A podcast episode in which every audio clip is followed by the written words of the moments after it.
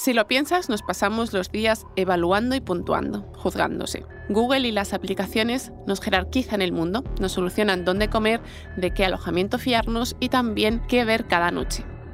Pedimos señales para no equivocarnos al elegir. Estrellas, semáforos en rojo o en verde, pulgares arriba o abajo. Necesitamos que nos ordenen las carteleras y los catálogos del 1 al 10. El problema es que a veces con un titular o una nota media todo puede simplificarse demasiado. Y no nos olvidemos de que el algoritmo de vez en cuando hace con nosotros lo que quiere. Opciones para ordenar el tráfico hay muchas. Film Affinity, Letterboxd, Just Watch It, IMDb, TV Time, Rotten Tomatoes. Ahí podemos leer opiniones y también volcar las nuestras, consultar repartos y fechas de estreno, por supuesto contabilizar, porque nos gusta mucho contar estos días. Visionados, pero también horas de sueño, libros leídos o sesiones de deporte. ¿Por qué y para qué? Yo soy Andrea Morán y esto es La Mirada Encendida. El episodio de hoy va de puntuar y de contar, de cómo Internet se ha convertido en un lugar donde socializar las películas, compartirlas y conversarlas, de lo bueno y de lo malo de las estadísticas y de la sensibilidad que pueden esconder los números con decimales. Primero hablaremos con una directora que se enfrenta a las críticas, cándidas y feroces, de su público. Después conoceremos al fundador de una de estas aplicaciones, un hombre que empezó siendo un cinéfilo con un Excel y ahora por su web, Film Affinity, pasan más de medio millón de españoles cada día. Y por último, escucharemos a uno de los usuarios de estas apps, uno que vota y publica, pero sobre todo registra, porque una aplicación también puede ser un diario. Él se ha entregado a la tecnología pero a su manera también sigue fiel al papel. La mirada encendida. Un podcast de cine, series y pantallas. Acto 1. Al otro lado de la pantalla.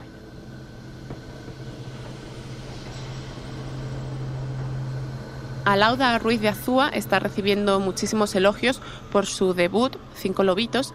La película ha gustado mucho a la crítica y es la gran favorita para ganar el Goya a la mejor dirección novel. que te va a caer. ¿Habéis pensado ya cómo os vais a organizar con la niña? Yo quería hacer una primera peli que me gustara a mí, que me sintiera representada. Y luego he tenido la suerte que la película ya ha funcionado también, ¿no? A nivel de festivales y todo lo demás, ¿no? De taquilla y todo. ¿Dónde estás? Ay, qué... madre mía, cómo ha crecido, Dios mío.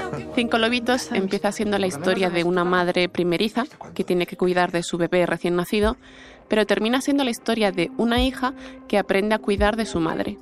Un argumento de acciones corrientes. Sobre unas sensaciones muy cotidianas muy cotidianas y por eso son, es el vecino, es la, cocina, es ir a la pescadería, es cuidar de un niño, de una persona, es lo cotidiano y lo íntimo. Esa naturalidad es la que muchos alaban, pero a la que otros, muchos menos, es verdad, chirría.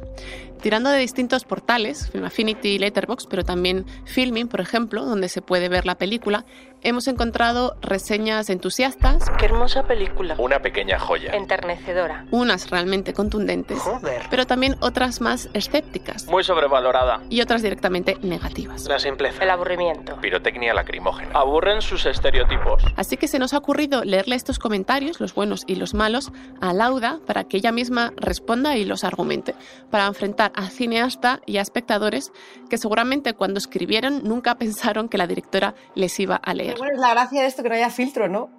Vale, pues mira, hemos recopilado unos eh, cuantos, unos cuantos positivos, hay otros neutros y hay otros eh, no tan positivos. Es difícil saber quién escribe detrás de, la pantalla, ¿no? Pero me ha llamado la atención que en las reseñas negativas, que se fijan mucho, por ejemplo, en la personalidad, eh, en el carácter de, de ellas, de las protagonistas, los nombres de cada avatar en la cuenta suelen ser masculinos. Yo, lo dejo ahí, ¿no? Porque sí me parece un dato interesante. Este, por ejemplo, dice...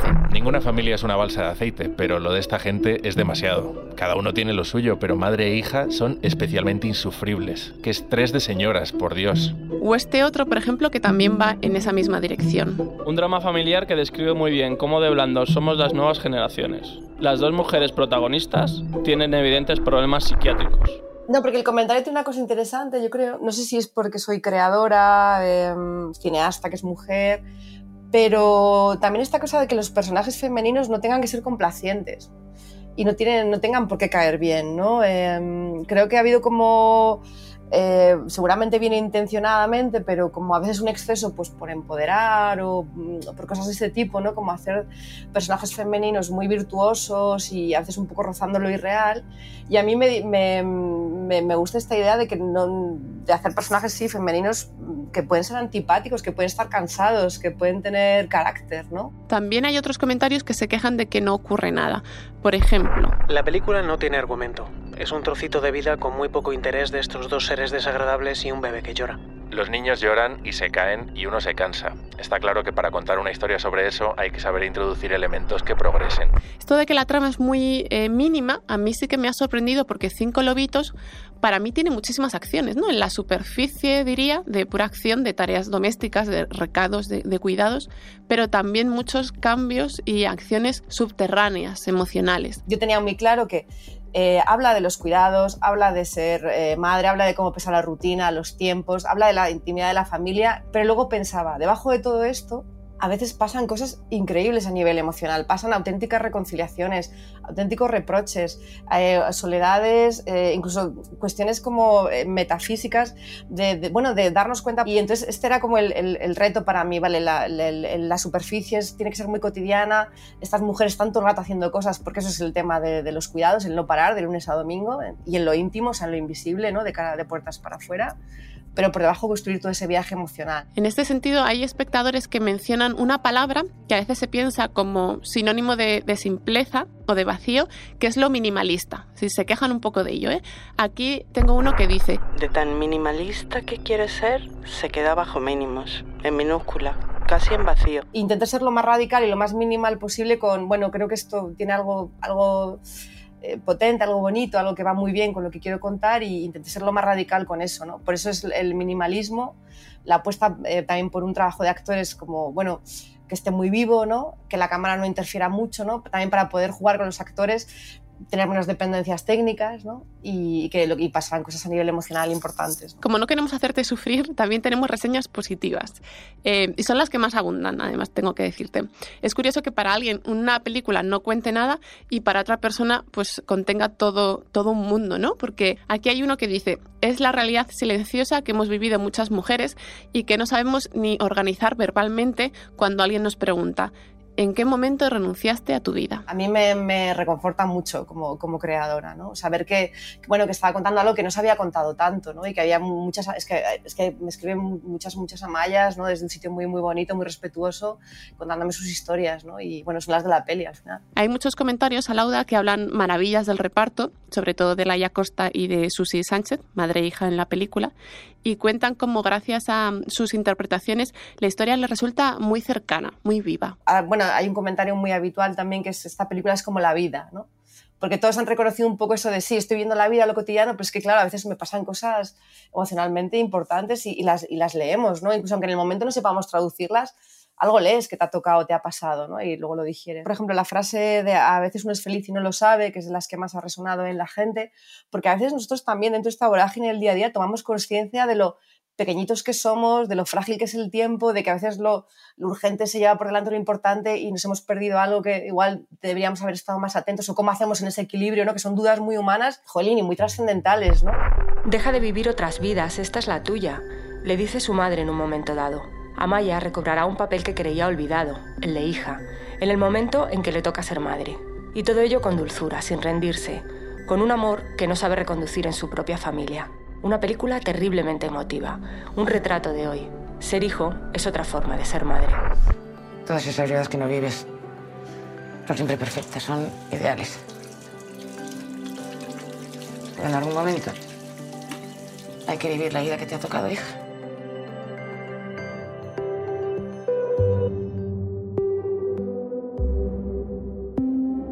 Acto 2. La historia del cine que empezó siendo un Excel. No tengo muy claro si podemos conocer a una persona a través de sus películas favoritas, pero sí creo que eso es una pista para llegar a imaginarla. Este es Pablo. La película que más me ha impactado en el cine, sin ninguna duda, es Reservoir Dogs, porque es una película en la que lo tenía un poco todo, era un cine de autor con una estética nueva, una narrativa completamente deslumbrante que salí del cine que luego la vi tres veces seguidas casi, ¿no? A finales de los 90, Pablo Kurt vivía en Miranda de Ebro, en Burgos. Tenía veintipocos años y colaboraba en un periódico gratuito que se repartía por los buzones de toda España. Ahí escribía críticas de cine. Pues eh, yo iba cinco o seis veces al, a la semana al cine, o sea, me, lo veía todo. y era metódico. pues, Llevaba las cuentas de lo que veía y de lo que le gustaría ver. Y poco a poco iba armando su propia base de datos, casera, pero eficaz. cada vez que metía una película con sus mm, datos básicos, pues yo la, la puntuaba. Y me comparaba esas votaciones con las estrellitas de las revistas de aquella época, pues del Cinemanía, el Fotogramas, la Guía del Ocio, etc. El sistema le permitía comprobar si coincidía o no con los críticos que solía leer. Los críticos pues te decían tres estrellas, mm, cuatro estrellas. Entonces, descubrió un concepto clave, la afinidad. Es decir, los puntos en común, los gustos compartidos. Una idea fundamental para entender lo que vino 20 años después. Eureka, se le encendió una bombilla que una página web en la que no solo yo, sino miles de personas votaran películas, se, mm, pudieras descubrir la afinidad que tienen entre ellos y recomendarse películas en función de que la gente es afín porque vota lo mismo o le gusta lo mismo que a ti, pues sería muy útil. Pablo imaginaba un lugar en el que conectar a las personas a través del cine que les gustaba. Parecía un proyecto perfecto para Internet, que en esos años empezaba a coger vuelo. Me deja fascinado el, invento, pues, el año 98 supongo por ahí. Pero abrirse una pues página web por aquel entonces no era tan fácil como ahora. Me parecía completamente imposible hacerlo yo solo y de hecho lo primero que hice fue comprarme unos pequeños libros de HTML y, para manejar eh, Dreamweaver. Pablo intentó aprender, pero la web con la que soñaba necesitaba un trabajo intenso de programación. Decidió marcharse a Canadá, formarse en marketing y un año después volvió a España con un plan bajo el brazo. Pues eh, lo que intentó es... Eh, financiar el proyecto, lo que pasa es que la burbuja había pinchado ya a finales a finales de mediados de verano del 2001 y luego encima el, en septiembre del 2001 pues se caen las Torres Gemelas, separan todos los proyectos. Es entonces cuando, por suerte, en su camino se cruzó Daniel Nicolás, su futuro socio. Él era un programador que había hecho mm, pues, um, otras, otras cosas y le gustó y, y empezamos con ello los primeros años incluso cada uno trabajando en lo nuestro, ¿no? Juntos fundan Film Affinity, la primera web española de votación y recomendación de películas. Sí, Film Affinity. Hay una cosa muy curiosa que siempre me decían, ¿por qué se llama Film Affinity? Un nombre tan raro, además que tiene dos Fs, que se acaba en Y en inglés. Quería que la propia, la, propia palabra del nombre definiera lo que es. Y por eso dije, bueno, esto es afinidad de cine, ¿no? Film Affinity sale al mundo en 2002, aunque no hubo un día concreto. Y fue todo un proceso muy, muy lento. Nunca tuvimos la sensación de hoy empieza, ahora le das al botón como cuando tienes un e-commerce y una web commerce y empiezas a hacer la primera venta, ¿no? Lo que sí hubo fue mucho esfuerzo por ir aumentando una base de datos que comenzó con aquellas primeras 5.000 películas que el Pablo Cinéfilo había ido anotando por su cuenta. Ahora tienen unas 250.000. Estamos muy pendientes de todos los nuevos festivales, de que no falte ninguna película, ninguna serie y, por supuesto, muy centrados en el tema de las plataformas. en esta tarea de recopilar datos, podría parecer que toda la información ya está en la red. Nos fijamos un poco en imdb.com, ¿no? que es la web número uno, en la más grande que existe también desde el siglo pasado. Y... Pero a veces no es así, o la que está no es la correcta. Bueno, incluso IMDB tiene muchos errores eh, que nosotros los descubrimos y esos errores se, se, replican en otras páginas que los reproducen, ¿no? Pero es que es muy difícil porque ¿cómo, cómo consigues tú meter eh, películas de los años 30 checoslovacas, ¿no? Con el nacimiento de Film Affinity, Pablo tradujo aquel pálpito sobre la afinidad en un concepto, el de las almas gemelas tu alma gemela es una persona con la que compartes las mismas votaciones. Sus gustos coinciden matemáticamente con los tuyos. Hay gente que existe a cientos o miles de kilómetros que tiene a lo mejor de cada 100 películas 95 vota como tú. Y esa persona tiene muchísima más afinidad contigo que, que cualquier, que tu pareja, que tu hermano, que tu padre, que tu novio. Puede que tu alma gemela cinematográfica esté en Elche en Cáceres o en México. De esa persona solo conocerás sus puntuaciones las películas que le encantan y las que detesta. Mi opinión que el momento que pones avatares ya eh, entras en, unos en, otro en otro ámbito, ¿no? Pues este avatar no me gusta, pues este, esta película es muy fea, pues este no sé por qué pone esto, pues esto es desagradable. Y de la otra manera no, es simplemente la opinión, nos interesa el cerebro de la gente. En Film Affinity esa opinión se puede plasmar en números y también con palabras. Desde 2005 los usuarios pueden escribir la crítica de una película y así argumentar por qué les ha gustado o por qué no. Y, y la verdad es que hay verdaderas joyas entre las críticas. ¿Cómo lo consiguió?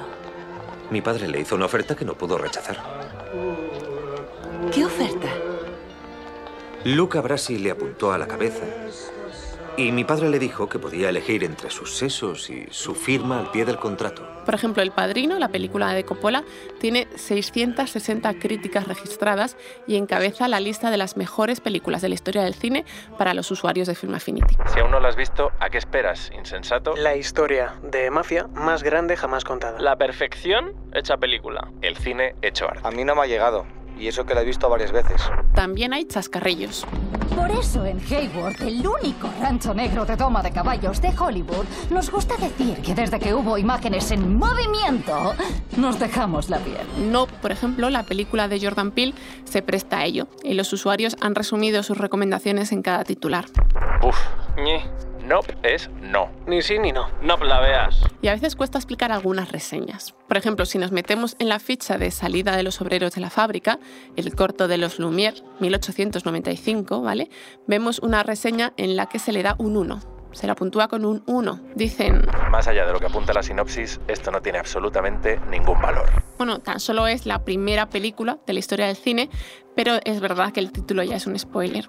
Hablando de spoilers, si navegas por estos textos no encontrarás ninguno. La moderación desde el primer día existe, sobre todo en el tema, no de tanto de los insultos, sino de los spoilers, de que las críticas fueran, eh, mereciera la pena leerlas, y estuvieran bien escritas, de que tuvieran una cierta entidad, porque claro, comentarios de una línea, pues en el principio no, no dejamos pasar. Film Affinity cuenta con un equipo de colaboradores y voluntarios que comprueban el contenido y la calidad de las reseñas. porque hoy en día lo que no tiene filtro, pues ya estamos viendo en otras redes sociales que se descontrola y, y es imposible y además es perjudicial porque hace años lo habitual era que si se quería ir al cine antes leías en el periódico las reseñas de los estrenos y en función de ellas decidías con la llegada de Internet las opiniones se han multiplicado. Hay más y más diversas, pero si entramos en el meollo del asunto, habría que preguntarse si las críticas de los usuarios pueden sustituir las que firman los profesionales en los medios de comunicación.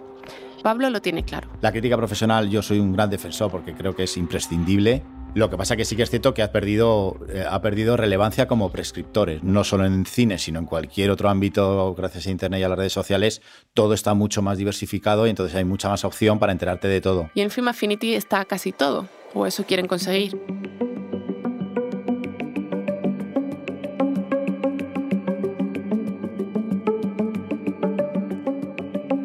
Cambiado más cosas desde que esta web llegó a nuestras vidas. Primero como una base de datos y luego como red social. Aquel portal comenzó volcado en el cine y por el camino se topó con el auge de las series. Ahora mismo pues prácticamente tienen casi más éxito.